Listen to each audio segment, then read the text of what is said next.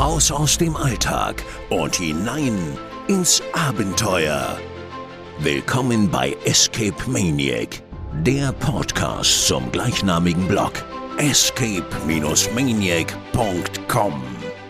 Für alle Fans von Escape Rooms, immersiven Abenteuern und Rätselspielen. Willkommen zurück bei Escape Maniac. Hier ist Sebastian und an meiner Seite, wie meistens, ist Hi, Malte. Malte. Hallo. Und jetzt warten, Hallo jetzt warten alle, glaube ich, noch, dass Maria noch was sagt, aber die ist heute leider nicht dabei. Ja, leider Die lässt nicht. sich entschuldigen.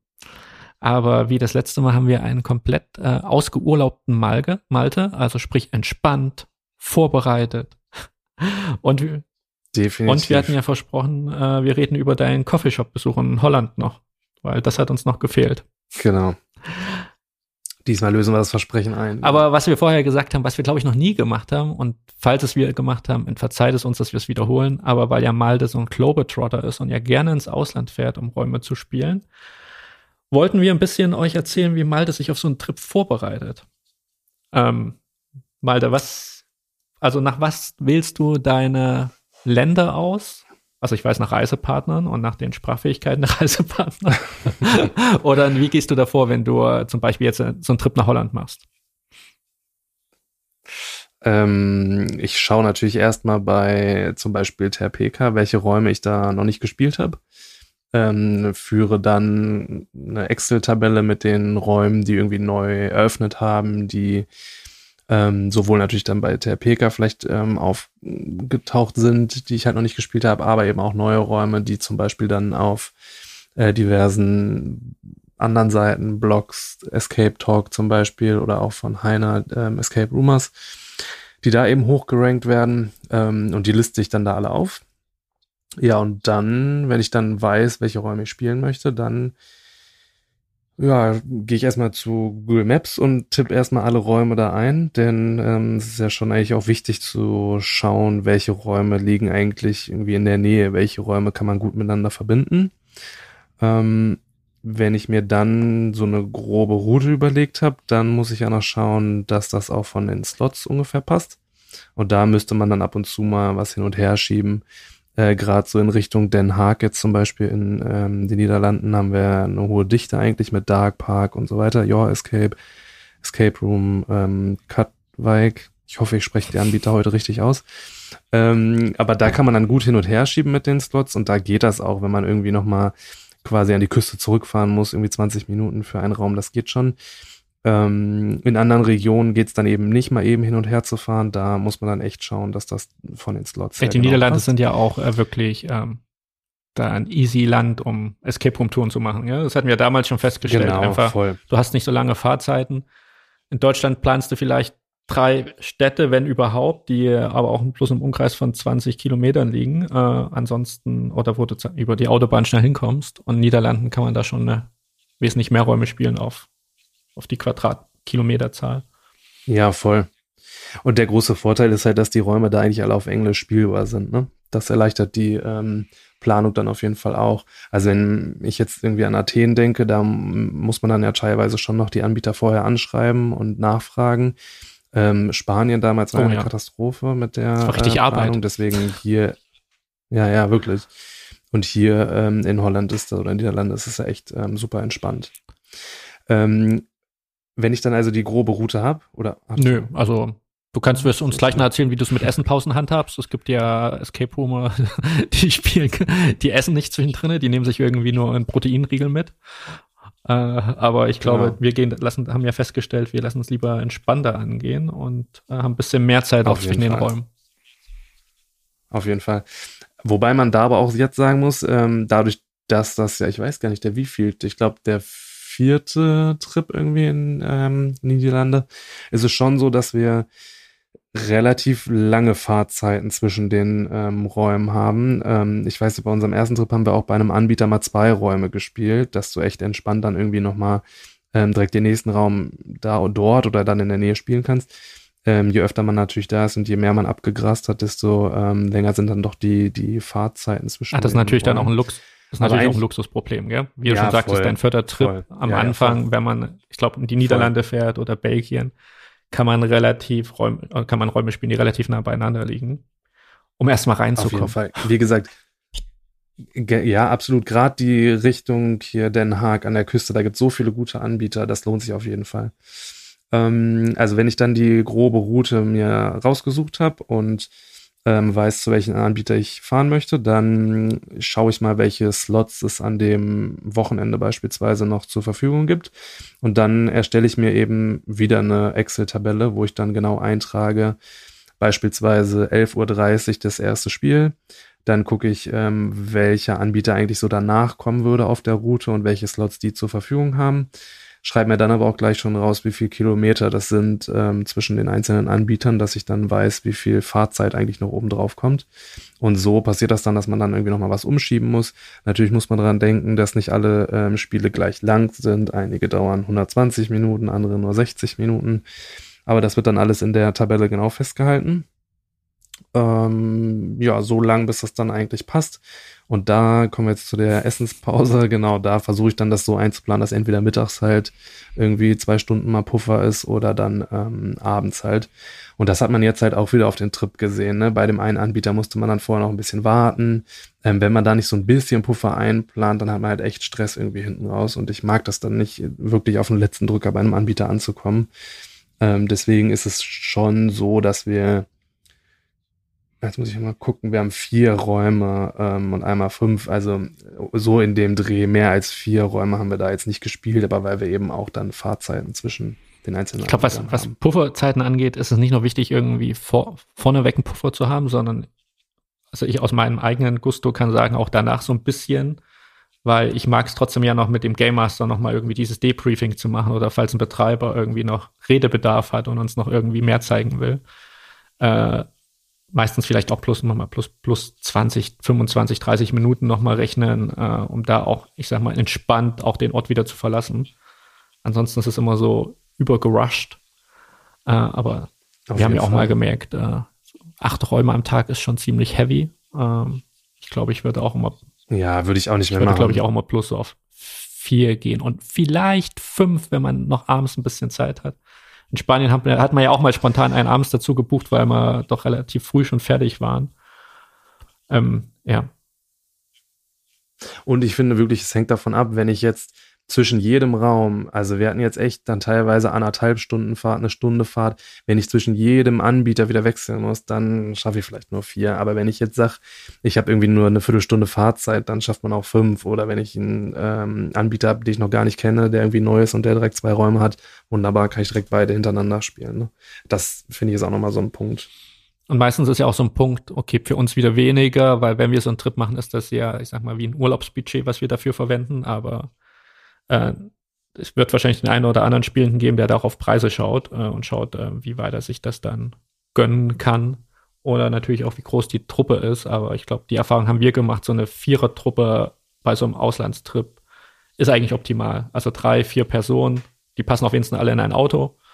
Äh, musst du immer noch Schnick, Schnack, Schnuck machen, wer überhaupt Auto fährt, weil das darfst du ja auch nicht vergessen. Ja? Der, der Fahrer oder Fahrerin zwischendrin ist ja auch eine ziemliche mentale Belastung und dann gleich in den nächsten Raum rein, äh, ist jetzt auch nicht immer das Einfachste. Je nachdem, in welchem Land man fährt und je nachdem, wie da die Geflogenheiten sind auf der Straße, kann das mal ein bisschen anstrengender auf jeden sein, Fall. ein bisschen einfacher. Ja.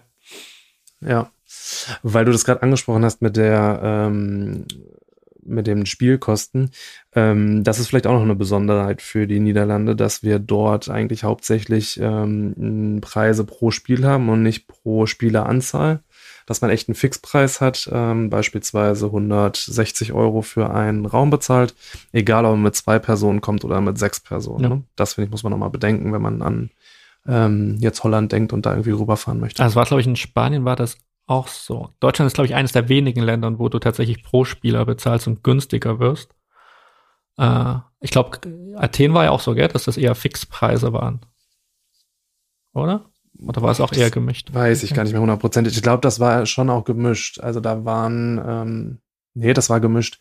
Ich denke gerade an ähm, Lockhill, die haben das auch, nee, nee, das ist je, ähm, je mehr Spieler, desto ah, günstiger okay. wird's dann und das ist dann aber gestaffelt. Ja, ja. Ich glaube, ansonsten kann man noch sagen, es kann natürlich passieren, dass man zum nächsten Location ein bisschen verspätet kommt. Äh, notfalls anrufen, wie man das auch, glaube ich, in Deutschland machen würde. Äh, also ich habe jetzt noch nicht erlebt auf unseren Trips, dass man uns da den Kopf abgerissen hat, sondern die haben es immer noch möglich gemacht. Äh, man sollte es jetzt nicht überstrapazieren, aber äh, meistens haben ja die Anbieter zum Glück auch ein paar Puffer, äh, sich ein bisschen Puffer in ihren Kalender eingebaut, dass sowas mit berücksichtigt werden kann. Aber auch das sollte man, glaube ich, berücksichtigen Absolut. bei der Anzahl an Räumen, die man spielen will und was ihr euch zutraut zu spielen. Äh, es muss eben machbar sein. Ja? Also es bringt nichts überambitioniert zu sein, die Slots zu, zu klar oder zu eng zu buchen, weil das macht dann auch keinen Spaß. Da kommst du super gestresst in der Location an, äh, wie wir es gerade hatten, ohne Puffer vorher und du musst direkt ins Spiel rein. Äh, da muss vielleicht der eine nochmal auf Toilette, der andere muss noch Wasser trinken, der andere muss noch das machen. Dann verzögert sich das auch wieder und ähm, am Ende warten die Anbieter ja nicht nur auf uns äh, Deutsche oder auf Touristen, die da zum Spielen kommen, sondern äh, wollen ja trotzdem auch ganz naja. normal ihren Tagesablauf haben. Naja, klar. Genau. Genau. Also es ist eigentlich ja, es ist ja total einfach, ja. Manche machen da eine Wissenschaft draus. Aber wie gesagt, sucht euch die Räume aus, äh, die euch interessieren, die äh, eventuell ein bisschen die Recherche vorher braucht ein bisschen. Äh, Malte geht auch immer sehr, sehr gut ins Detail. Er nimmt dann tatsächlich immer Kontakt zu auch äh, lokalen Bloggern auf oder wie gesagt, äh, wir nutzen äh, als Anhaltspunkt so ein bisschen die Liste von escaperumors.de, also die von Heiner Steben, der aus man manchen Städten oder manche Länder mittlerweile 80 bis 100 Räume auf der Liste hat. Und auch selbst da, klar, könnt ihr immer die Top-Räume oben spielen, aber auch meistens die Räume, die sich, ich sag mal, Mittelfeld äh, da aufhalten, sind trotzdem Räume, die man auf jeden Fall spielen kann. So richtige Gurken, sagt man das, äh, gibt es dann ganz selten, außer wie gesagt die Räume, die vielleicht ganz hinten sind. Und trotzdem auch, ja, glaube ich, ein bisschen mit Vorsicht Fall. zu genießen. Guckt euch an, wie die Räume gerankt worden sind. Das ist eben das Gute an den Listen bei, äh, bei Escape Rumors, dass man eben auch sieht, äh, wie viel den Raum auf Platz eins oder zwei gewotet haben. Und man sieht dann eben auch, wie subjektiv so eine Wertung ist, was wir auch immer sagen. Das, was wir, wie wir Räume empfinden oder wie andere Räume empfinden, ist ja nicht immer die absolute Wahrheit. Es gibt ja immer gewisse Nuancen, was Präferenzen angeht, etc. Ähm, und des, deswegen wollte ich noch mal ganz kurz einwerfen, kann man aber auch wirklich Escape Talk halt in den Niederlanden empfehlen. Ne? Der, ähm, oder die, die ähm, Website, auf der wie bei TripAdvisor quasi jeder ähm, Bewertung schreiben kann Mm, das Ganze funktioniert dann eben nur für wirklich Escape Rooms und man kann dann aber bei den Bewertungen auch genau sehen, beispielsweise, wie viele Räume diese Person schon gespielt hat, kann sich da deren Bewertungen genau durchlesen, nochmal im Detail. Also das finde ich wirklich immer hilfreich. Ähm, finde ich wirklich, wirklich super für ähm, die Niederlande, diese Übersicht. Genau, die decken ja die Niederlande, Belgien, bisschen Luxemburg ab und ich glaube auch ein Teil von Frankreich decken sie ab. Gell? Aber ich, ähm, ich glaube, am vertrauenswürdigsten oh, sind sie, oder ich glaube, am credibelsten sind sie tatsächlich für äh, die Niederlande und Belgien. Auf ja. jeden Fall, ja. Ja, also das ist, glaube ich, wichtig, dass ihr euch da vorher ein Bild macht. Da natürlich ohne Englischkenntnisse kommt ihr nicht weit. Klar, manchmal reicht Basic Englisch, äh, da brauchst du nicht so viel, aber ich glaube, wenn du so Experience spielen willst wie, wie Malte oder wie wir schon gespielt haben, wo du natürlich auch ein bisschen interagieren musst mit Schauspielern, wäre es natürlich angebracht, wenn du ein bisschen besser Englisch sprichst. Aber auch das findet Definitiv. man, glaube ich, raus. Notfalls schreibt die Anbieter auch an vorher. Das machen wir auch manchmal. Also bevor ihr bucht, äh, schreibt die Anbieter an. Viele sind unglaublich hilfreich äh, oder hilfsbereit es sind ja meistens auch Enthusiasten, gerade auch in Belgien, Holland, die dann auch sehr, äh, sehr gut euch äh, sagen können, was euch erwartet und äh, euch auch teilweise auch Tipps geben können, welche Räume noch in der Nähe äh, zu spielen sind. Ich glaube, das war, das hattet ihr in Griechenland auch erlebt, gell? Gerade auch da ist die Community der Betreiber sehr gut vernetzt, dass sie auch notfalls Definitiv. untereinander sich anrufen und sagen, hier, die Gruppe kommt gerade verspätet aus dem Raum, äh, wartet mal noch. Also auch das hast du, das Glück hast du in diesen, ich sag mal, stark vernetzten äh, Escape Room Betreiber Communities, wie du sie in Holland, Belgien findest, in Athen findest, äh, was du in Deutschland leider nicht ganz so hast, aber das liegt auch daran, dass wir in Deutschland nicht so ein klassisches äh, Escape Room Zentrum haben, außer mittlerweile vielleicht Nordrhein-Westfalen. Äh, wo, ja. wo man sich auch kennt und ja, auch relativ schnell äh, viele Top-Räume da findet. In ähm, Athen noch als kleine Anekdote, ich weiß nicht, ob ich das schon mal erzählt hatte, war ja sogar noch das Phänomen, dass wir einmal oder ich das falsch ähm, gebucht habe. Ich hatte einmal irgendwie einen Slot zeitgleich gebucht und dann schrieb mich ja der eine Betreiber sogar an, dass er gesehen hatte, dass ich ähm, zur gleichen Zeit noch einen anderen Betreiber gebucht habe. Ähm, in Athen funktioniert das ja alles über eine Buchungswebsite, deswegen könnt ihr das dann intern da auch noch sehen ähm, zwischen den Betreibern. Das finde ich ja eigentlich ganz spannend. Ja. Genau. Also wie gesagt, alles kein Hexenwerk. Äh, schaut einfach auch natürlich nach Räumen, die euch gefallen. Also welches Thema gefällt euch? Äh, wie viel Horror traut ihr euch am Tag zu? Wie viel klassische Escape Rooms traut ihr euch am Tag zu? Und dann äh, soll das losgehen. Wie gesagt, am Anfang neigt man dazu, sich auch stark zu übernehmen, vielleicht manchmal. Das, das Learning hatten wir ja auch. Ich glaube, das meiste, was wir mal auf unserem ersten Holland-Trip gespielt hatten, da waren wir mit Heine unterwegs, waren, glaube ich, acht oder neun Räume am Tag. Das ist dann mhm. schon wirklich grenzwertig. Also da bleibt dann noch ein bisschen der Spielspaß auf der Strecke. Ich glaube, wenn ihr aus Nordrhein-Westfalen kommt, müsst ihr nicht so geballt die Räume in Holland und Belgien spielen. Da könnt ihr ab und zu mal einen Wochenendtrip äh, rüber machen. Natürlich, wenn du nach Athen oder Paris oder vielleicht Nordspanien oder Madrid und Barcelona fliegst, klar, dann willst du natürlich die Top-Räume so viel wie möglich spielen, weil da weißt du nicht, äh, wann du wieder da bist. Aber wie gesagt, übernehmt euch nicht. Äh, das ist auch super wichtig, um einfach auch für euch, dass ihr Spaß an den Räumen habt und dass das nicht am Ende auch alles verschwimmt. Also es bringt ja nichts, das wegzubinchen, wenn ihr am Ende dann gar nicht mehr wisst, was ihr am Anfang gespielt habt und auch gar nicht dann tatsächlich überhaupt mehr unterscheiden können, was euch jetzt Spaß macht und was nicht. Und dann kann sein, dass ihr am Ende einen ganz tollen Raum spielt, aber so einfach mental erschöpft seid, dass ihr einfach keinen Spaß mehr habt. Und das, wie gesagt, das ist ja eine große Gefahr eben, wenn du viele Räume spielst. Genau, und vor allen Dingen war das Phänomen ja in Athen auch noch, dass die Räume erst nachmittags geöffnet haben, ne? Oder dann eben erst nachmittags spielbar sind bis tief in die Nacht hinein. Ähm, da zum Beispiel besteht diese Gefahr gar nicht, dass man sich irgendwie übernimmt, weil man am Tag eh nur irgendwie maximal drei Räume schafft. Aber gerade so beispielsweise in Holland, wo die eben schon um neun Uhr irgendwie öffnen, ähm, könnte ich quasi den ganzen Tag durchspielen, klar. Bis abends und teilweise ähm, gab es dann hier noch Slots um 23 Uhr und sowas. Wie, plan da gilt dann das, was Sebastian Wie planst du die Fortbewegung in Städten wie Paris oder Athen? Also mit öffentlichen Verkehrsmitteln oder dann wird es zum Füllen Uber? Ich denke mal Mietwagen eher weniger, weil da musst ja. du mal ewig einen Parkplatz suchen. Äh, das Problem hatten wir auch in Spanien, das eine Mal, wo wir ewig keinen Parkplatz gefunden hatten äh, und dann auch eine halbe, genau. dreiviertel Stunde gefühlt ja. zu spät kam. Ja, das habe ich echt, also in Athen ähm, und jetzt in Spanien ja auch, sind wir eigentlich, überlege ich gerade, ne, die ganze Zeit Taxi ja. gefahren, ne? Ähm, auch gerade in Athen sind die Wege teilweise dann doch schon länger, eine halbe Stunde. Ähm, und da mit der Parkplatzsuche, das würde ich, glaube ich, nicht machen. Nee, nee, deswegen, äh, das Taxi ist da nicht so teuer, deswegen sind wir dann immer per Taxi weitergefahren. Aber auch das vermerke ich ja alles in der Excel-Liste, wie viele Kilometer das sind, ähm, damit ich dann halt diese Übersicht habe, wie lange wir ungefähr brauchen. Ja, und dass es günstiger wird, äh, wie immer, gell? Teilt euch ein Zimmer zu zweit, zu dritt. Äh, das macht es genau. günstiger am ja. Ende des Tages und vor allen Dingen auch Mietwagen.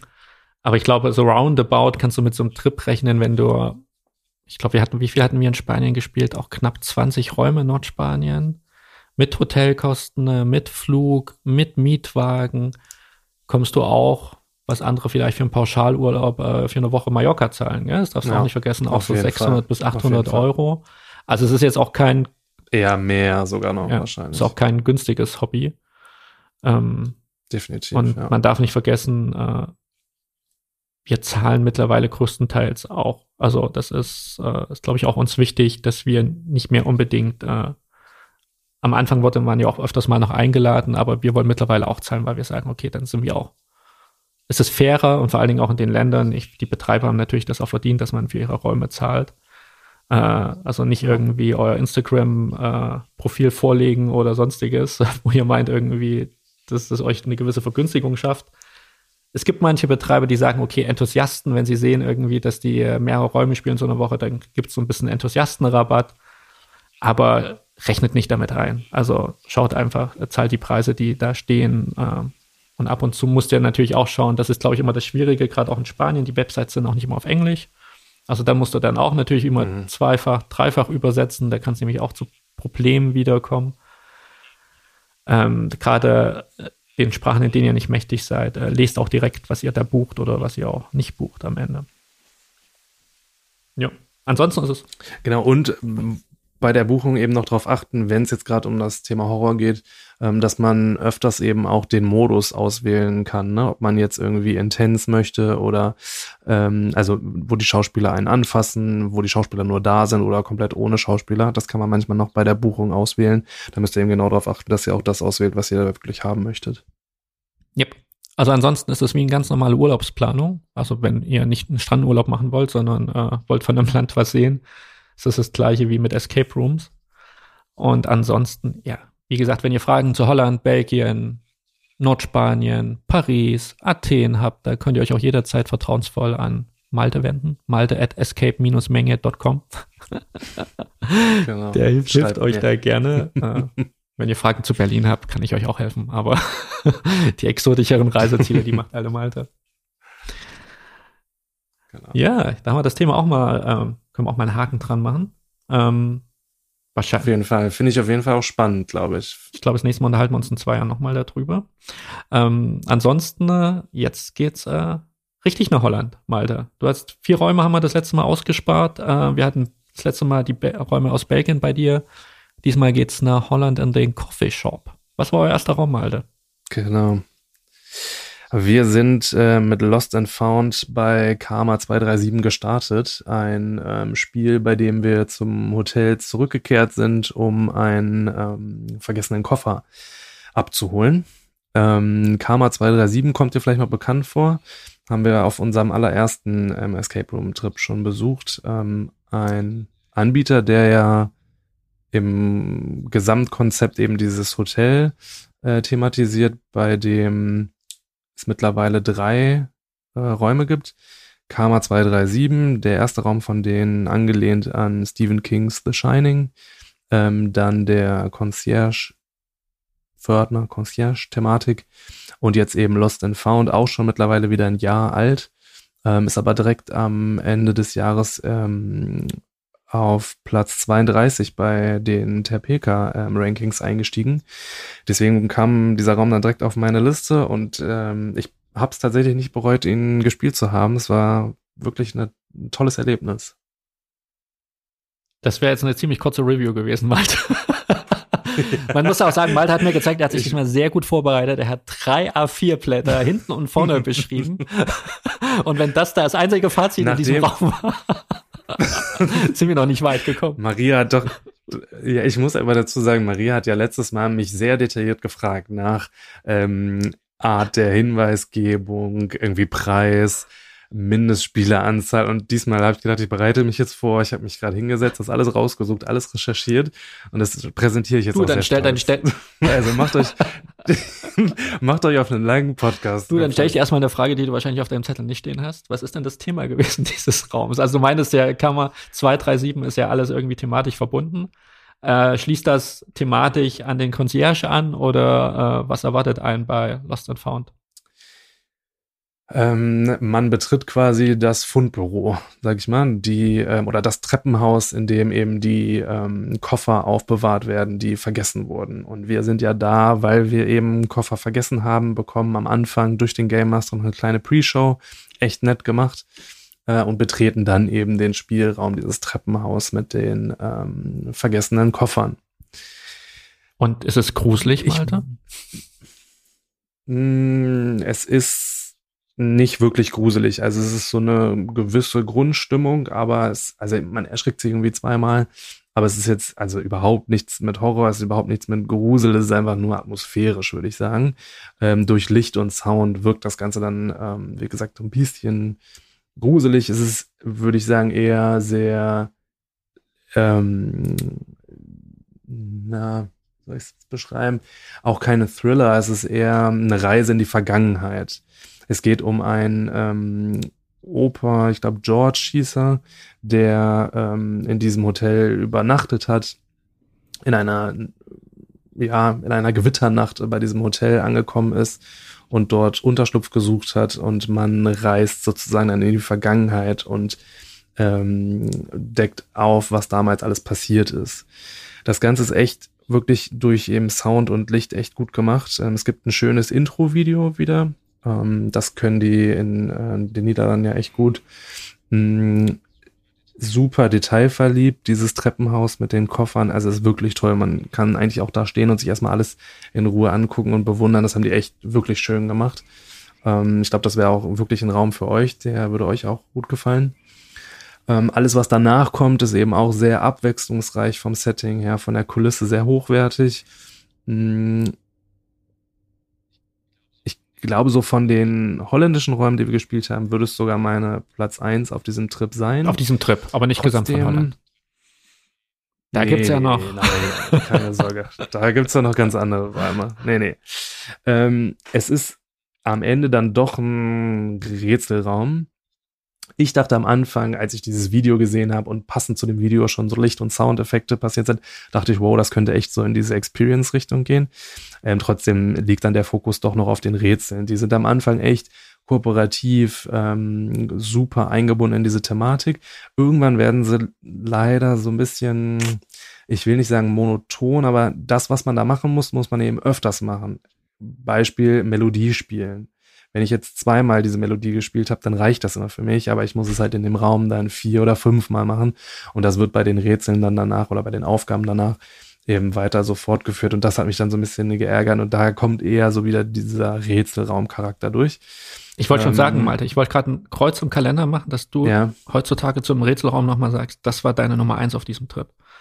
Da bist du ja mittlerweile auch Ja, so ein genau. bisschen picky geworden. Ja, ja, voll, voll. Ähm, aber das wollte ich eben auch nochmal betonen. Das ist halt irgendwie auch wieder cool, dass ein Raum, der weder Horror irgendwie hat, keine Schauspieler hat, einen Fokus trotzdem noch auf die Rätsel legt, trotzdem super, ähm, oder nicht trotzdem, aber ein echt schönes Setting hat, es so hoch auf ähm, die Terpeka-Liste geschafft Ja. hat, ne? Weil ja dieser Aufschrei da irgendwie groß war, dass so viele Horrorräume da drauf sind. Das wäre zum Beispiel ein äh, echt guter Raum, der eben keine Horror-Thematik hat, wo Rätselfreunde auf jeden Fall ähm, auf die Kosten kommen oder auf Ich glaube, Karma kommen. 237 war ja auch lange Zeit einer der Top-Escape-Räume mit in den Niederlanden. Ja? Also Mhm. immer wenn du gefragt hast, was soll ich in den Niederlanden spielen, war es immer Karma 237. Also den ihr erster Raum auch. Aber ich glaube auch selbst der Concierge Ja. hat es die letzten Jahre auch mal auf die Terperka-Liste geschafft. Äh, ich glaube, die haben auch einen gewissen Standard, auf den man sich dann verlassen kann. Genau, und da sieht man in dem Raum eben auch wieder, es gibt super viele Anspielungen ähm, auf die anderen Räume. Also es ist echt nett gemacht.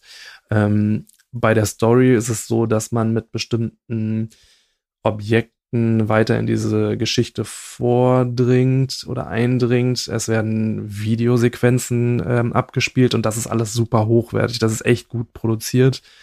Ähm, es ist aber eben auch kein, ich erlebe eine Mhm. Geschichte intuitiv, ne? Also ich stehe vor einem Monitor und schaue mir das dann an. Es ist alles auf einem super hohen Niveau und auch während ich dieses Video gucke, ähm, hatte ich ja beim Einstiegsvideo, beim Intro schon gesagt und später eben auch, passiert wieder was um mich herum mit Licht und ähm, also es ist wie gesagt wirklich hochwertig, aber trotzdem ist es für mich eher noch dieser Rätselraumcharakter, weil es eben kein intuitives Erleben von der Geschichte Das ist. ist jetzt wieder so ein kleines Detail. Sticht dieser Monitor oder dieser Display raus aus dem Raum oder passt der, fügt er sich ins Setting ein und auch Nein, das Video, was du siehst, passt Genau. das auch, weil du meinst, das ist ja so ein bisschen wie so eine Reise zurück in die Zeit, gell? Also ist das jetzt irgendwie 4K, hochauflösend, knallig, bunt oder passt sich das, äh, ist das passend Nein, nein, nein.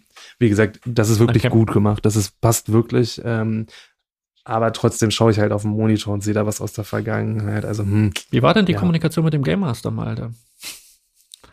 die fand per ähm, Monitor statt. Welch Wunder, weil es gibt da ja einen Monitor. Oder Also, also Monitore geschriebene sogar. Tipps am Ende. Ja.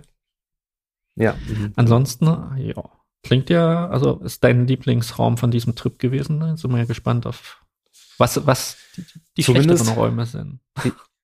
Ja, ich wollte gerade sagen, aber zumindest von der ähm, Liste von den niederländischen Okay. Räumen. Ne? Ich hatte es ja letztes Mal schon angedeutet, dass Belgien immer so ein bisschen im Schatten von den Niederlanden war und auf dem Trip stellte sich heraus, dass die ähm, definitiv da uns aufgeholt haben und ähm, aus dem Schatten Und die Niederlande wer sich jetzt fragt, wo Kammer 237 liegt, die liegt in Volkel, Nordbrabant, the Neverlands. Richtig, genau. Okay. Wie ging's von da aus? Ach so, stimmt. Der Raum ist für ab drei Spielern spielbar. Ich habe mich auch mal informiert, Malte. Drei bis sechs Personen und geht 80 Minuten 80 und Minuten. kostet Genau. 155 Euro pro Spiel. Wunderbar. Wo bist du dann hingefahren, Malte? Äh, danach ging es weiter zu Rock City Escape und wir haben den neuen äh, Poppet-Raum gespielt in Amersfoort. Auch da, da haben wir, glaube ich, schon mal drüber gesprochen. Da warst du nicht dabei, ne? Das war auf einem anderen Trip. Ähm, ich dachte, dass du dabei gewesen wärst. Ähm, ein Anbieter, der mh, hm, in einem Kloster sich befindet. Es geht diesmal um Amy, ein äh, Mädchen, was früher in diesem Internat gewohnt hat und als einzige Freundin eben ähm, eine Puppe hatte mit dem Namen Poppet. Ähm, der Anbieter hat jetzt damit den dritten Raum aufgemacht. Es gibt Bloody Mary, Soup de Jour und eben Poppet. Und Soup de Jour hattest du ähm, nur gespielt oder hast du auch Bloody Mary schon gespielt? Bloody ah, Mary auch, Bloody Mary auch.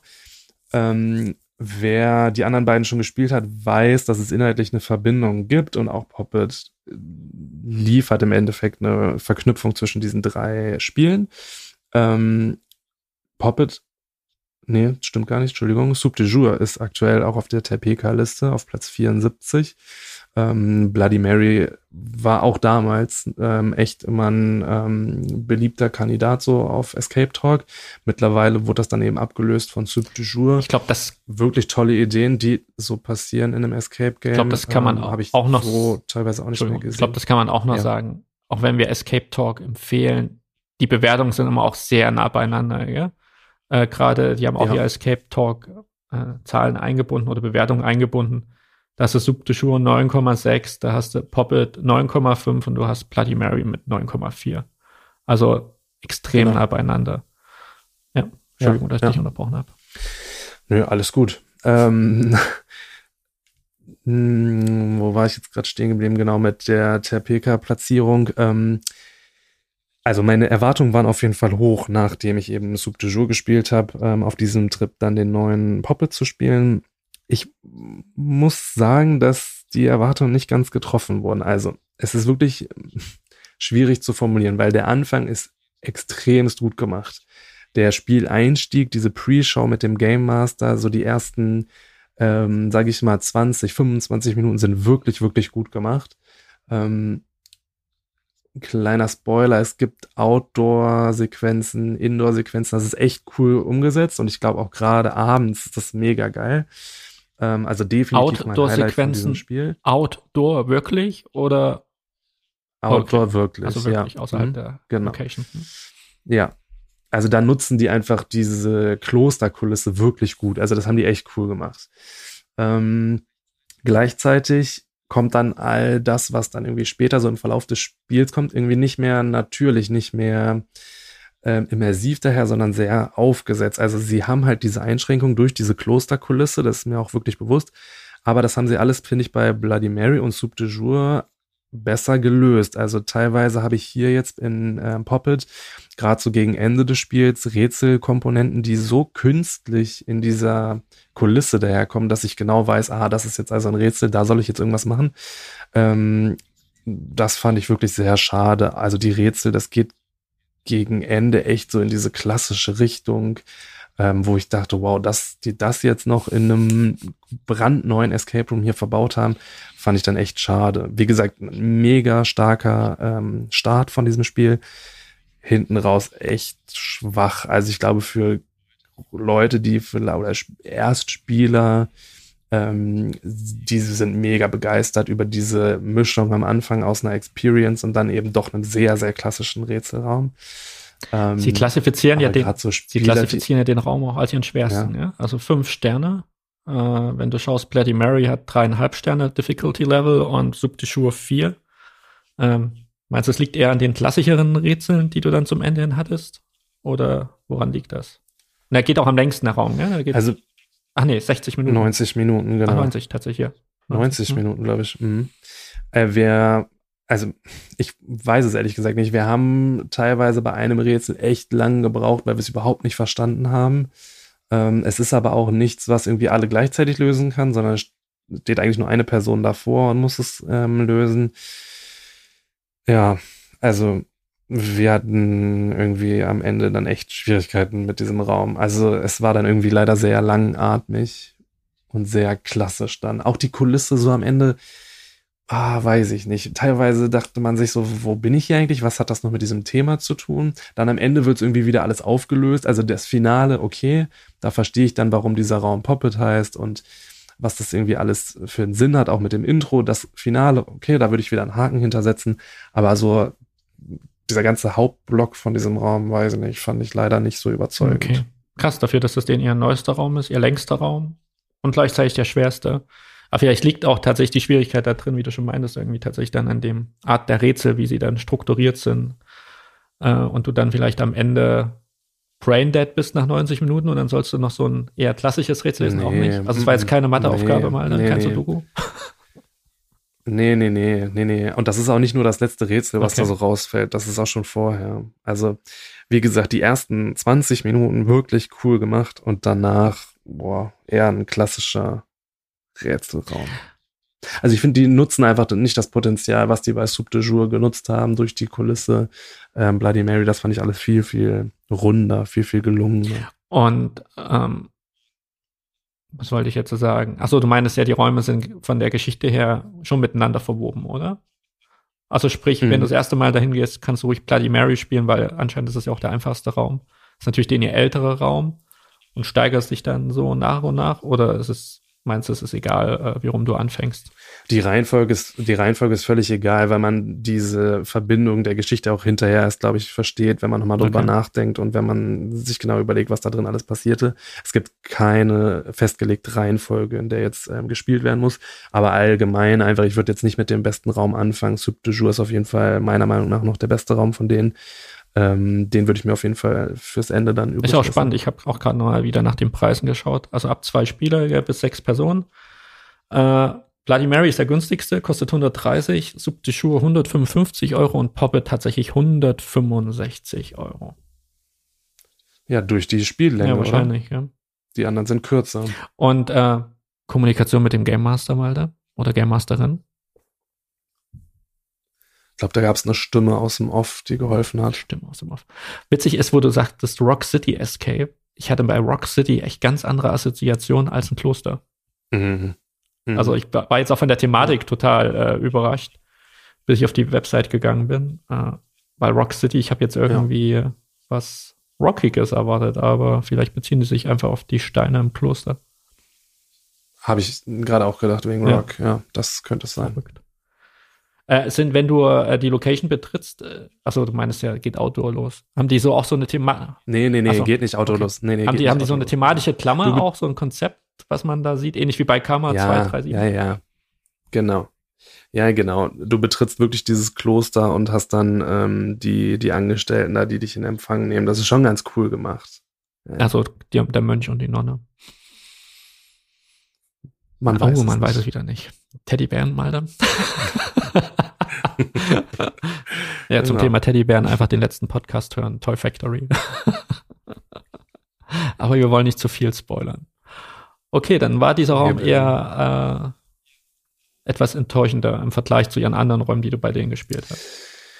Fand ich wirklich schade, ja. Aber. Aber jetzt auch nicht ja, ganz also schlecht, finde, oder? Malte, wie würdest du jetzt sagen? So. Immer noch okay. Ja, es ist okay, genau. Ich glaube, ich hatte einfach zu hohe Erwartungen, aber es ist eben auch kein Vergleich zu Soup de Jour. Also es ist wirklich, ohne den jetzt zu nahe zu treten, es ist wirklich ein Rückschritt. Oh, krass. okay, sieht man ja sonst auch nicht ja. so, ja? Also wenn du, wenn man da ist vor Ort, in welcher Stadt ist das nochmal? In Amersfoort. In Amersfoort und man hat nicht so viel Zeit, dann eher Soup de Jour als ersten Raum spielen. Soup de Jour, auf jeden Fall. Dann vielleicht genau. Bloody Mary und am Ende Poppet. Bloody Mary ist halt sehr klassisch. Das ist ja der erste Raum. Ich weiß gar nicht, wie lange der schon auf ist. Ähm, wahrscheinlich auch deswegen die ähm, 9,4 da ja. gerade auf Escape Talk. Ähm, nicht umsonst hat der Sub de Jour immer noch diese 9,6 und ist jetzt auch auf der Tapeka-Liste. Also der ist wirklich, wirklich gut und da kann Poppet halt leider nicht mithalten. Okay. Gut, dann hoffen wir mal, dass der nächste Raum genau. dir ein bisschen mehr Spaß gemacht hat. Der nächste Raum war dann bei, Outer Ground, Jason's Legacy, ähm, für die fleißigen Hörer, die jetzt Outer Ground zum ersten Ja. Mal hören. Wie ich zum Beispiel. Der Name, ja genau.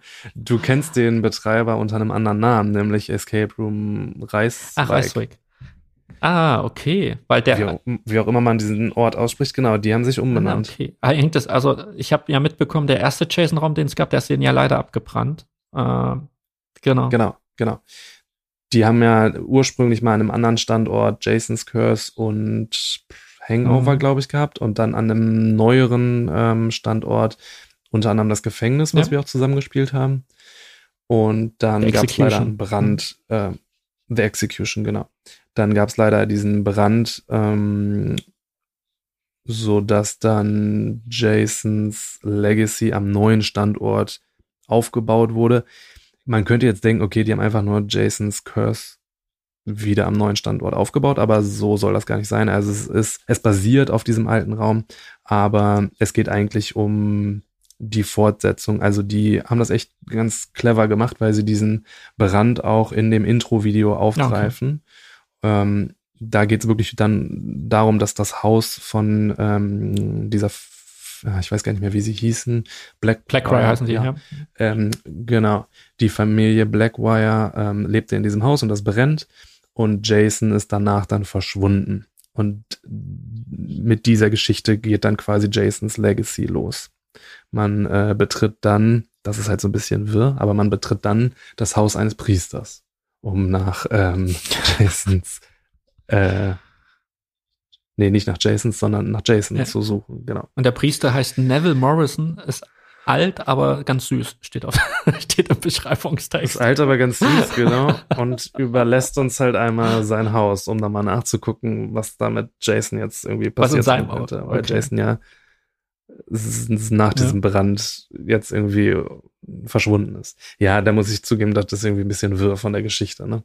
Äh, man stellt dann irgendwie so diese Nachbarschafts... Ähm, Wärter da, die dann da nachts irgendwie für Ruhe sorgen und ähm, oder man trifft dann auch noch auf einen und der sagt dann, ja, ja, guckt euch da mal in dem Haus um von dem Priester. Ähm, das, was vielleicht auf dem ersten Moment dann irgendwie wirr erscheint von der Story, ist aber, wenn man davor steht, echt beeindruckend, weil man wirklich vor einem Haus steht. Also das Ganze ähm, haben die baulich echt beeindruckend gemacht. Man äh, befindet sich dann, wie gesagt, wirklich vor diesem Haus des Priesters. Es gibt super viel da drin zu erkunden, ähm, baulich echt hervorragend ähm, gebaut. Von den Rätseln, ja, es ist wieder so eine Mischung. Ja, wirklich. Ich habe klassische Rätsel, ich habe sogar Schlösser da drin. Ähm, gleichzeitig dann aber wieder so Komponenten, wo ich sagen würde, oh, es geht schon in diese Experience-Richtung. Die Kulisse, die Effekte, die da drin passieren, ganz klar in diese Experience-Richtung. Trotzdem super klassische Rätsel, auch mit Farben, ähm, Logikrätsel, aber auch irgendwie wieder haptische Aufgaben. Es ist echt eine gute Mischung. Das würde ich sagen, geht sogar so ein bisschen in ähm, die Richtung von Molly's Game. Der, der Raum insgesamt. Ähm, ich kann nachvollziehen, warum den Personen so hoch ranken, weil es, wie gesagt, wirklich beeindruckend ist. Man, das spoiler ich jetzt einfach, weil es ja aus der Geschichte schon quasi hervorgeht. Man bespielt echt dieses ganze Haus. Ähm, und das, was da drin passiert, so an Effekten, habe auch ich teilweise noch nicht gesehen. Okay. Also einiges kam mir bekannt vor, aber da passieren auch so zwei Sachen, wo ich sagen würde, cool, ähm, ist mir so auch noch nicht begegnet. Ich finde, da haben die ja damals bei der Execution auch zu überraschen gewusst zum Ende hin. Ja? Aber es, Mhm. auch wie du schon sagtest, auch das Ja. man ja eher so klassischere Rätsel, ähm, etwas haptischeren Ja, Gewand. genau. Ja, auch so das Finale da jetzt in dem Raum, boah, das war halt auch, äh, ja, also rätseltechnisch echt schwierig, ähm, weil es irgendwie gar nicht mehr dazu passt. Auf der einen Seite bauen die da so eine mega krasse Kulisse, echt beeindruckend, dann haben die da halt so klassische Rätsel mit irgendwelchen Buchstaben an den Wänden. Ah, so, okay. Das passt dann irgendwie nicht, weißt du? Und ist das in derselben Location, wo Ja. auch dieser Gefängnistrakt, also von der Execution ist? Mhm, Ah, okay. Genau, genau. Ja. Das war ja ein Ja. riesen, war ja eine riesen Wenn man an der- ja, ja. Deswegen, genau. Ich weiß nicht, ob du dich daran erinnern kannst, aber du kommst doch da rein und dann ist da die, die Bar und du gehst an der Bar ja hinten Ja. vorbei zu dem Gefängniseingang und vorne rechts an der Bar ist dann quasi das Tor zu ähm, Jasons Legacy. Und es ist ja ein gruseliger Raum, oder? Also Zumindest vermittelt der das Look and Feel und du kannst ihn, glaube ich, auch erst ab 16 spielen. Vermittelt so ein bisschen diesen Eindruck, dass es ein bisschen düsterer ist. Ja, aber es ist kein Horror. Es ist so ein bisschen Grusel. Ähm, es passiert aber nichts Wildes drin. Okay. Also auf jeden Fall machbar für alle, die sich jetzt auch nicht wirklich ähm, gerne gruseln. Echt eine perfekte Mischung eigentlich aus ähm, einem klassischen Escape Room mit aber einer super tollen Kulisse und ersten Ansätzen schon von der Experience. Malde, der Game Master? Der Game Master, ja, da. Wart ihr gut, Hm. brauchtet keinen. Ja, ich kann mich ehrlich gesagt nicht mehr dran erinnern, aber ich glaube auch da gäbe es bestimmt Hinweise. Schau mal auf Seite 2, Zeile 15 auf deinen Notizen, Malte, vielleicht findest du da was. Nee, nicht. mm, mm. habe ich mir nicht aufgeschrieben, weil ich weiß nicht, ob wir was gebraucht haben oder ob es vielleicht per Audio Na, okay. oder vielleicht sogar per Walkie-Talkie. Ich kann es ist jetzt leider auch nicht mehr nicht so sagen. wild. Also, wie gesagt, ich glaube, bei solchen Räumen, wenn wir da über Game Master auch sprechen, ist es so meistens geht so ein bisschen ja auch um das Sprachverständnis. Also, was für eine Art Tipps kann man erwarten? Ich finde, auf einem Display, wenn du Basic Englisch sprichst, kannst du dir schneller was zusammenreimen, als wenn du jemand über so ein knackendes Walkie-Talkie äh, verstehen musst. Aber da hast du auch manchmal in Deutschland ja schon Probleme. Ähm, Und ehrlich gesagt merke ich mir das, oder es bleibt mir eher in Erinnerung, wenn es irgendwie nicht rund war, wenn mir da irgendwas aufgefallen ist, wo ich sage, das das hm, war jetzt nicht so hervorragend. Das heißt also, wenn Malte Ja, nicht, wenn Malte nicht, nichts zu sagen hat zum Raum, wisst ihr, der ist perfekt. Also wie der erste, wie Lost and Found Genau. am Anfang, wo Malte mit einem Satz eigentlich alles zusammengefasst hatte. Ähm, Ja. Genau. Also Jason's Absolut. Legacy bei Nein. Outer Ground, Escape Room in Reiswijk. Ich kann ihn auf jeden Fall Okay. empfehlen. Es ist ein schöner Raum, kein Horrorraum, Parallelen zu Molly's Game. Molly's Game, finde ich, setzt da noch mal einen Ticken mehr drauf, aber äh, also gerade für Leute, die gerne rätseln, geht da auf jeden Fall hin. Das ist echt cool gemacht und habt keine Angst. Es ist überhaupt nicht ähm, gruselig. Und äh, von, für zwei, Nein, stopp, das war falsch. Es ist schon ein bisschen gruselig, aber es ist kein großer Horror. Also ich werde da jetzt nicht die ganze Zeit Okay. erschreckt. wirst du auch nicht angefasst. Das ist jetzt die Frage, wie viel ich verraten soll. Also äh, man wird nicht Oh, okay. Ansonsten für zwei bis sechs Personen, Mindestalter 16 Jahre. Ähm, wenn ihr unter der Woche spielt, von Montag bis Und- Donnerstag, kostet es euch nur 155 Euro. Äh, am Wochenende 165 Euro. Aber das ist ja verrückt. Ich sehe das ja Genau. gerade, nachdem wir mittlerweile mal auf Websites parallel lesen. Der Raum kostet unter der Woche mehr als der Execution. Dafür kostet der Execution. Ah, nee, ist immer teurer. Entschuldigung, ich nehme wieder alles zurück. genau, der Raum ist der teuerste Raum von ihnen. Mit 165 Euro am Wochenende und unter der Woche 155 Euro. Ja. Ich kann es ähm, durch die Spieldauer, ich glaube 75 Minuten, Mhm. ne? Und den baulichen, ähm, also es ist absolut ähm, verständlich. Spieldauer 75 Minuten, ja. Aber ich glaube, der Execution war auch 75 Minuten. Execution fand ich ja auch damals vom Setting her spektakulär. Da haben sie ja einen ganzen Gefängnistruck nachgebaut. Äh, Trakt, nicht Truck, Trakt. ja, aber der dauert tatsächlich nur 60 Minuten. Ja. 60, genau. Ja.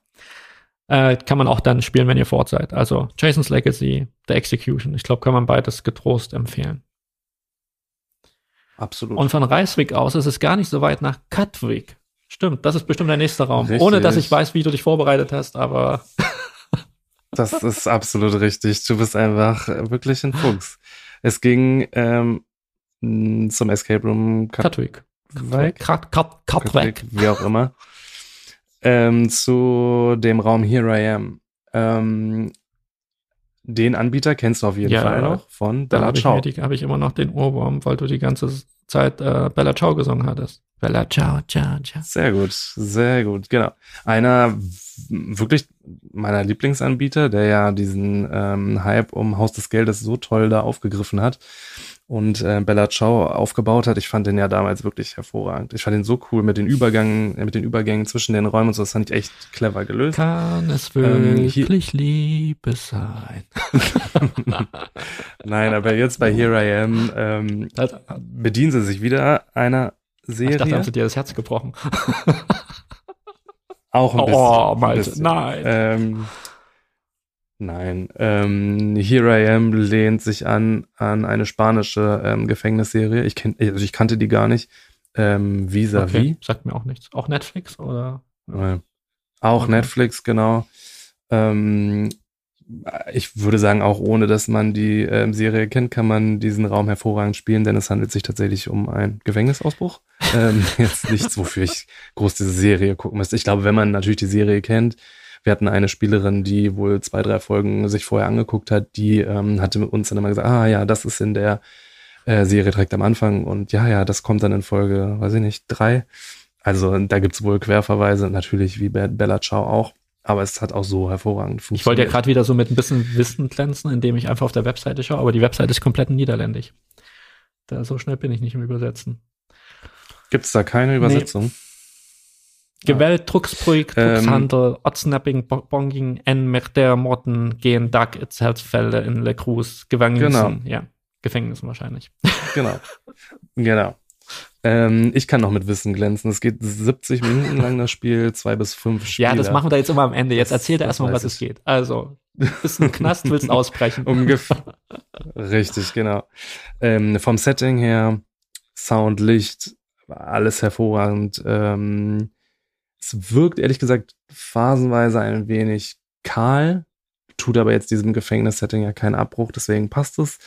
Ähm, man, nachdem man sich aus seiner Zelle da befreit, also erstmal die Art und Weise, wie man in die Zelle reinkommt, ist schon cool gemacht. Ähm, wie man dann da wieder rausfindet, ist auch noch cool. All das, was danach kommt. Ja, alles, was dazwischen kommt, meinst du? Abwechslungsreich. Ach so. Nee, nachdem man aus. Also rauskommen ist nicht das Ende des Spiels. Muss man ah, okay, dann geht das Spiel. Ah, okay. Nein, nein, nein. nee, man ist ja dann in dem Gefängnis, aber man ist nicht mehr in seiner Zelle, aber muss noch irgendwie aus diesem okay. Gefängnis fliehen. Ähm, da haben sie echt coole Ideen gehabt, wie sie das Ganze vom Setting her umsetzen. Ähm, schöne Rätsel, nicht allzu schwer. Ähm, man sieht eben wieder, finde ich, diese Verbindung auch zu Bella Ciao, wo es einfach Spaß gemacht hat, diesen Raum zu ja. spielen. Ne? Und das, finde ich, hatte ich da jetzt auch, dass die es echt einfach spaßig umgesetzt haben. Also ich fand es wirklich einfach kreativ. Ähm, die haben lineare ähm, Phasen, aber teilweise eben auch nonlineare Rätsel, wo dann die ganze Gruppe wieder beschäftigt ist. Ich, also ich hatte wirklich großen Spaß. Und das Schöne ist, ähm, dass das Finale da einfach super cool umgesetzt ist. Also da gibt's noch mal eine Überraschung, ähm, die ich so in einem Gefängnisausbruch auch noch nicht erlebt habe und deswegen fand ich den Raum wirklich unterhaltsam. Es ist halt auf der anderen Seite, ja, ein Gefängnisausbruch hat man jetzt vielleicht auch schon öfters gespielt. Einer eigentlich so dieser klassischen ähm, Szenarien, dieser klassischen Themen von einem Escape Game trotzdem hier echt ähm, auf einem ganz hohen Niveau umgesetzt mit tollen Ideen. Du, ich habe jetzt mal kurz per Google Translator übersetzt. Da steht, dieses Erlebnis wird von Enthusiasten als eines der realistischsten Erlebnisse angesehen. Kannst du das bestätigen für einen Gefängnisausbruch?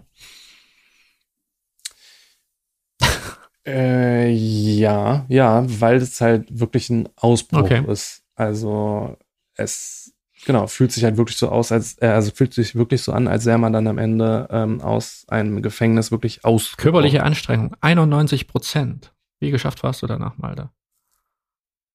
Gar nicht geschafft. Ja, du hast ja auch eine gute Grundkondition, wollte ich gerade sagen. hast ja vor deinen Trips, äh, das gehört auch dazu, wenn man einen längeren Escape-Trip macht. Äh, Malte macht davor immer ein bisschen Konditionstraining und geht auch pumpen. So. Genau, absolut. Nee, fürs mhm. Pumpen ist eigentlich Christian zuständig, wenn wir mit Christian unterwegs sind. Richtig. Nein, das war alles gar kein Problem. Also da ähm, braucht man keine Sorgen. Ich weiß gar nicht, wie die auf 91 Prozent kommen. Da war auf jeden Fall jetzt nichts Gravierendes. Okay. Nee, nee. Aber sag mal, Rätsel. Äh, Rätsel, ja. Ähm, Habe ich mir beim Notieren hier der Notiz auch noch einmal kurz Gedanken gemacht. Ist halt, schwierig zu sagen, weil es sich nicht groß als Rätsel anfühlt. Also es sind eher Aufgaben im Kontext von diesem Ausbruch. Wie gesagt, das haben die echt cool gemacht. Es fühlt sich nicht irgendwie jetzt groß als ähm, Rätsel an, sondern eher was, was sich organisch ergibt aus diesem Setting, aus dieser Geschichte, dass ich eben da ausbrechen muss. Und wenn ich dann in meiner Zelle da Gegenstände finde, dann muss okay. ich damit irgendwie ähm, halt was machen, damit ich weiterkomme. Ne? Genau. Und ja. Ja, was? Habe ich jetzt gerade schon gesagt, dass es halt diese kreativen Ideen gibt. Ich würde das jetzt ungern okay. spoilern, aber da gibt's echt coole, coole Ansätze. Also, was mir da aufgefallen ist, halt echt der Sound, ist ähm, die Art, wie sie die Spieler führen. Am Anfang, wie gesagt, dass du erstmal überhaupt in diese Zellen kommst. Du kommst in die Zellen, ohne dass irgendwer als Game Master oder so anwesend ist. Und das ist schon cool. Also hier auf der Webseite Spoiler und sich selbst, da steht Schauspieler, äh, Wache, Einführung. Also der macht nur die Einführung mit euch. Nur ah, das nur Intro. Intro okay. Und dann bist du in dem Raum, aber du stehst noch nicht in deiner ah, okay. Zelle. Du nimmst dich selbst gefangen. Und das ist, finde ich, echt. Ja, kann ich nicht, kann ich nicht verraten. Das okay, aber echt vielleicht cool. sollten die Leute dann einfach spielen. genau. So, wenn du jetzt äh, diese vier, also kostet 149,95 Euro. Ihr müsst ja mhm. auch ein bisschen Kleingeld dabei haben für die 95 Cent. Ja. Ach, ab 18 plus empfehlen sie ihn. 70 Minuten. Äh, wenn jetzt zu zweit spielt, kriegt ihr sogar nach 10 Minuten on top. Und ansonsten äh, Anzahl zwei bis fünf Spieler äh, empfohlen drei bis vier. Kannst du das unterstreichen? Ja. Mhm. Ich glaube, ich würde den mit einer geraden Anzahl an Personen spielen. Zu dritt, ja, ist jetzt keine Überraschung, ist halt einer alleine in der Zelle. Je nachdem, wie schnell man da halt durch ist, ähm, ist man dann natürlich am Ende wieder, nicht am Ende, ist man dann relativ schnell wieder zusammen. Wenn man da halt länger braucht, dann könnte es sich auch in die Länge ziehen. Also da würde ich echt empfehlen, gerade für Spieler, die äh, noch nicht so große Erfahrung haben, ähm, sucht euch eine gerade Anzahl an Spieler, dass ihr euch gut aufteilen könnt. 2-2 zum Beispiel wäre Ich muss ja sagen, damals äh, Bella Ciao, äh, ich finde, die, die, hatten so ein angenehmes Schwierigkeitsniveau, gell? Das war so eher im Mittelfeld. Das, wie du schon ja, sagtest, das macht die Räume genau. machen eher Spaß, als dass man irgendwie am Ende genau. äh, Braindead ist, Absolut. weil man irgendwie total geschafft ist, genau. sich durchzurätseln vermute mal, das ist, ja. hier dasselbe Konzept, ja. Definitiv, ja. So, mal, jetzt hast du uns von vier tollen Räumen in Holland erzählt. Äh, ist das jetzt auch so deine Reihenfolge, wie du so gesagt hast? Der erste Raum Lost and Found auf eins, wobei Puppet klang jetzt nicht so wie auf Platz zwei eigentlich. Ich glaube, wir sind einfach nur euren Fahrtweg abgegangen, oder? Genau, das war jetzt die, die, ähm, die Reihenfolge der Spiele, also der ähm, Spielzeit sozusagen. Ich würde auf jeden Fall Lost and Found halt auf die Eins setzen, weil es sehr, sehr detailverliebt war. Wie gesagt, echt äh, wunderbar harmonisch da einfach drin war. Platz zwei würde ich dann Jason's Legacy setzen, einfach weil es baulich eben sehr beeindruckend war, schöne Effekte gab. Ähm, ist für mich nicht die Eins, weil es ähm, durch die Rätsel eben immer noch dieser klassische Rätselraum-Charakter hat. Ähm, Gerade so das Finale, finde ich, hätte ein bisschen immersiver sein können. Ähm, dann aber der Gefängnisausbruch auf die drei, weil ich auch da schöne Ideen wiedergefunden habe. Und leider die Enttäuschung wäre dann Poppet auf diesem Trip. Ähm, ich muss da aber auch nochmal betonen, ne? also wir haben jetzt den vierten Trip ähm, in die Niederlande gemacht und ähm, auf diesem Trip ja schon viele Räume gespielt. Ähm, für Leute, die vielleicht weniger Vergleichswerte haben, die einfach einen anderen Trip geplant haben, könnte auch dieser Raum viel höher sein. Da, also die Räume, die wir jetzt rausgesucht haben, waren alle keine Katastrophe, alle haben Spaß gemacht. Aber von denen, ne, mit dieser hohen Qualität, sticht da Poppet so ein bisschen raus. Das finde ich, muss man nochmal betonen. Klingt da nach einem runden Erlebnis, Malde. Aber jetzt hast du. Ja. Aber trotzdem nochmal die Empfehlung, liebe Leute, fahrt bitte auch äh, nach Belgien. Also das haben wir in der letzten Folge, glaube ich, ganz gut deutlich gemacht, dass die da echt aufholen. also die guten gemacht, Koi mit Hans. Ich habe es deutlich, deutlich gemacht, genau. Ja, die guten Koi mit Hans Revenge, die Toy Factory, der neue ähm, Raum, diese Experience von Entered. Also das sind echt krass gute Räume. Tokyo Lab von Escape Rush, ähm, The Movies, den Raum, den ja. du auch schon gespielt hast, Sebastian. Das ähm, sind, finde ich, echt alles Räume, die deutlich machen, dass Belgien sich da mittlerweile nicht mehr verstecken muss vor den Niederlanden. Ja, notfalls kann man es ja auch kombinieren an einem Wochenende oder an drei, vier Tagen. Absolut, genau. Super, mal 57 Minuten 55. Wir haben jetzt noch so zwei Minuten, die wir noch überbrücken können, um die Stunde voll zu machen. Hm, wenn du noch was hast, dann gerne. Nee, ich habe leider nichts. Jetzt kommt das ganz große Big Announcement, aber ich habe gelernt, das macht man nicht am Ende des Podcasts, da hört eh keiner mehr zu. Wahrscheinlich haben jetzt auch schon alle abgeschaltet, nachdem ich gesagt habe, wir plappern jetzt bloß noch zwei Minuten. Was ist denn dein Announcement? Nein, wir haben gar kein Announcement, das sage ich ja. Das ist Ach so, ich dachte, da kommt jetzt was. Ich glaube, wir können uns jetzt wieder drauf einstellen. Die Ferien sind bald vorbei. Wir brauchen jetzt wieder öfter länger, um neue Podcasts zu machen. Ähm, ja.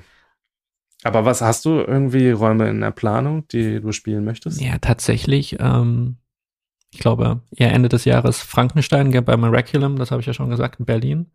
Und ansonsten, mhm. vielleicht komme ich mal rüber nach Nordrhein-Westfalen und spiele mit die Räume, die du noch nicht gespielt hast. Aber das ist ja Ach, auch eher mal. lieber Horror, äh, wo ich jetzt nicht so Bock drauf habe. Aber die Räume sollen gut sein. die Räume sind mit Sicherheit gut. ähm, ich glaube, hier tut sich aber demnächst ein bisschen was. Also da finden wir auf jeden Fall da was. Tut sich demnächst etwas. Da Malte weiß, kennt sich immer mhm. aus in der Szene. Ich warte ja auch auf einen Raum, der ähm, soll ja ähm, gefühlt schon auch schon seit zwei Jahren eröffnet sein.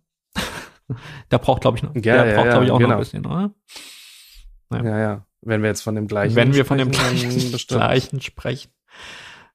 Aber in der Gegend tut sich ja noch mehr. Ah, okay. Da gibt's ja noch einen anderen Raum, der auch noch auf. Ja, das ist eben, wenn wir reden, irgendwie davon, ins Ausland zu fahren und auf geringen Raum wie in Holland und Belgien Räume zu spielen. Äh, Nordrhein-Westfalen war kein Witz vorhin, ja. Also ich finde, Nordrhein-Westfalen kommst du ja auch relativ schnell, gerade in der Ruhrgebiet, Rhein-Ruhr-Region, kommst du ja relativ schnell auch von Anbieter zu Anbieter. Da kann man am Tag auch schon ein paar mehr Räume spielen, äh, die jetzt auch nicht alle so schlecht sind. Mittlerweile sind da echt Nein, die sind Top-Räume, Top-Räume. Ja, ja, voll. Und ich finde, das hat das. Wir legen ähm, offen, Malte, du bist Nordrhein-West, kommst aus Nordrhein-Westfalen. Also du lebst da, muss man mhm. offenlegen. Da ist natürlich immer ein bisschen Patriotismus ja. dabei.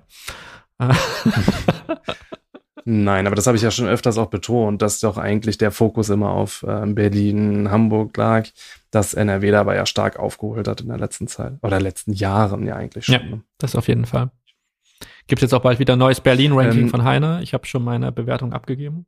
Maria hat diesmal auch mitgestimmt. Ja. Aber. Ja, dann, wo ich aber gerade Hamburg erwähnt habe, der Spielzeugmacher, der würde mich noch mal reizen bei ähm, Big, Break. Big Break. Ja, stimmt. Der hat auch gute, schon gute Bewertungen mhm. bekommen von einigen Spielenden. Genau. Dann habe ich aber auch soweit alles, glaube ich, in Hamburg durch, was gut war. Ja.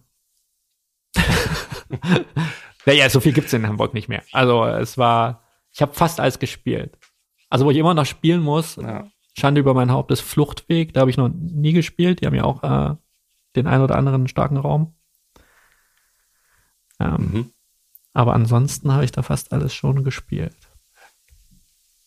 Naja, wir planen mal demnächst. Planen mal. Du kommst mal hier rüber nach NRW und dann. Wir wollten auch mal Polen machen. Legen wir los. Alter. Können wir auch machen. Können wir auch machen. Aber erstmal die neuen Räume in NRW. Ich habe hier, wie gesagt, eine Liste Vielleicht warten wir noch so zwei Monate und dann sind doch bestimmt einige schon. Vergesst also, wenn ihr mehr über diese Liste erfahren wollt, malte at escape-maniac.com. Schreibt ihm einfach eine Mail, diese ominöse Liste. Genau. Äh, ja. Sind die Excel-Tabelle äh, die Excel -Tabelle steht schon. Bin gespannt. Gut, dann, ich bin jetzt bald im Urlaub. Du musst bald wieder arbeiten, Malte. Genau. Bis zum ja. nächsten Mal. Hat Spaß gemacht. War eine super kompakte Folge. Du konntest alle Fragen heute beantworten, war auch, auch, top vorbereitet, Malte. Oder? Das, ich habe ja Das behalten wir jetzt bei. Mindestens drei Seiten in ja. kleiner Schrift beschrieben, zweiseitig. Machen wir so. Okay. Wir also, so. euch da draußen Gut. alles Gute und äh, bis zum nächsten Mal. Auch von mir. Das war Escape Maniac, der Podcast zum gleichnamigen Blog escape-maniac.com. Für mehr Infos schau auf unserem Blog vorbei. Wir freuen uns, wenn du auch das nächste Mal wieder dabei bist. Bis dahin, gutes Entkommen.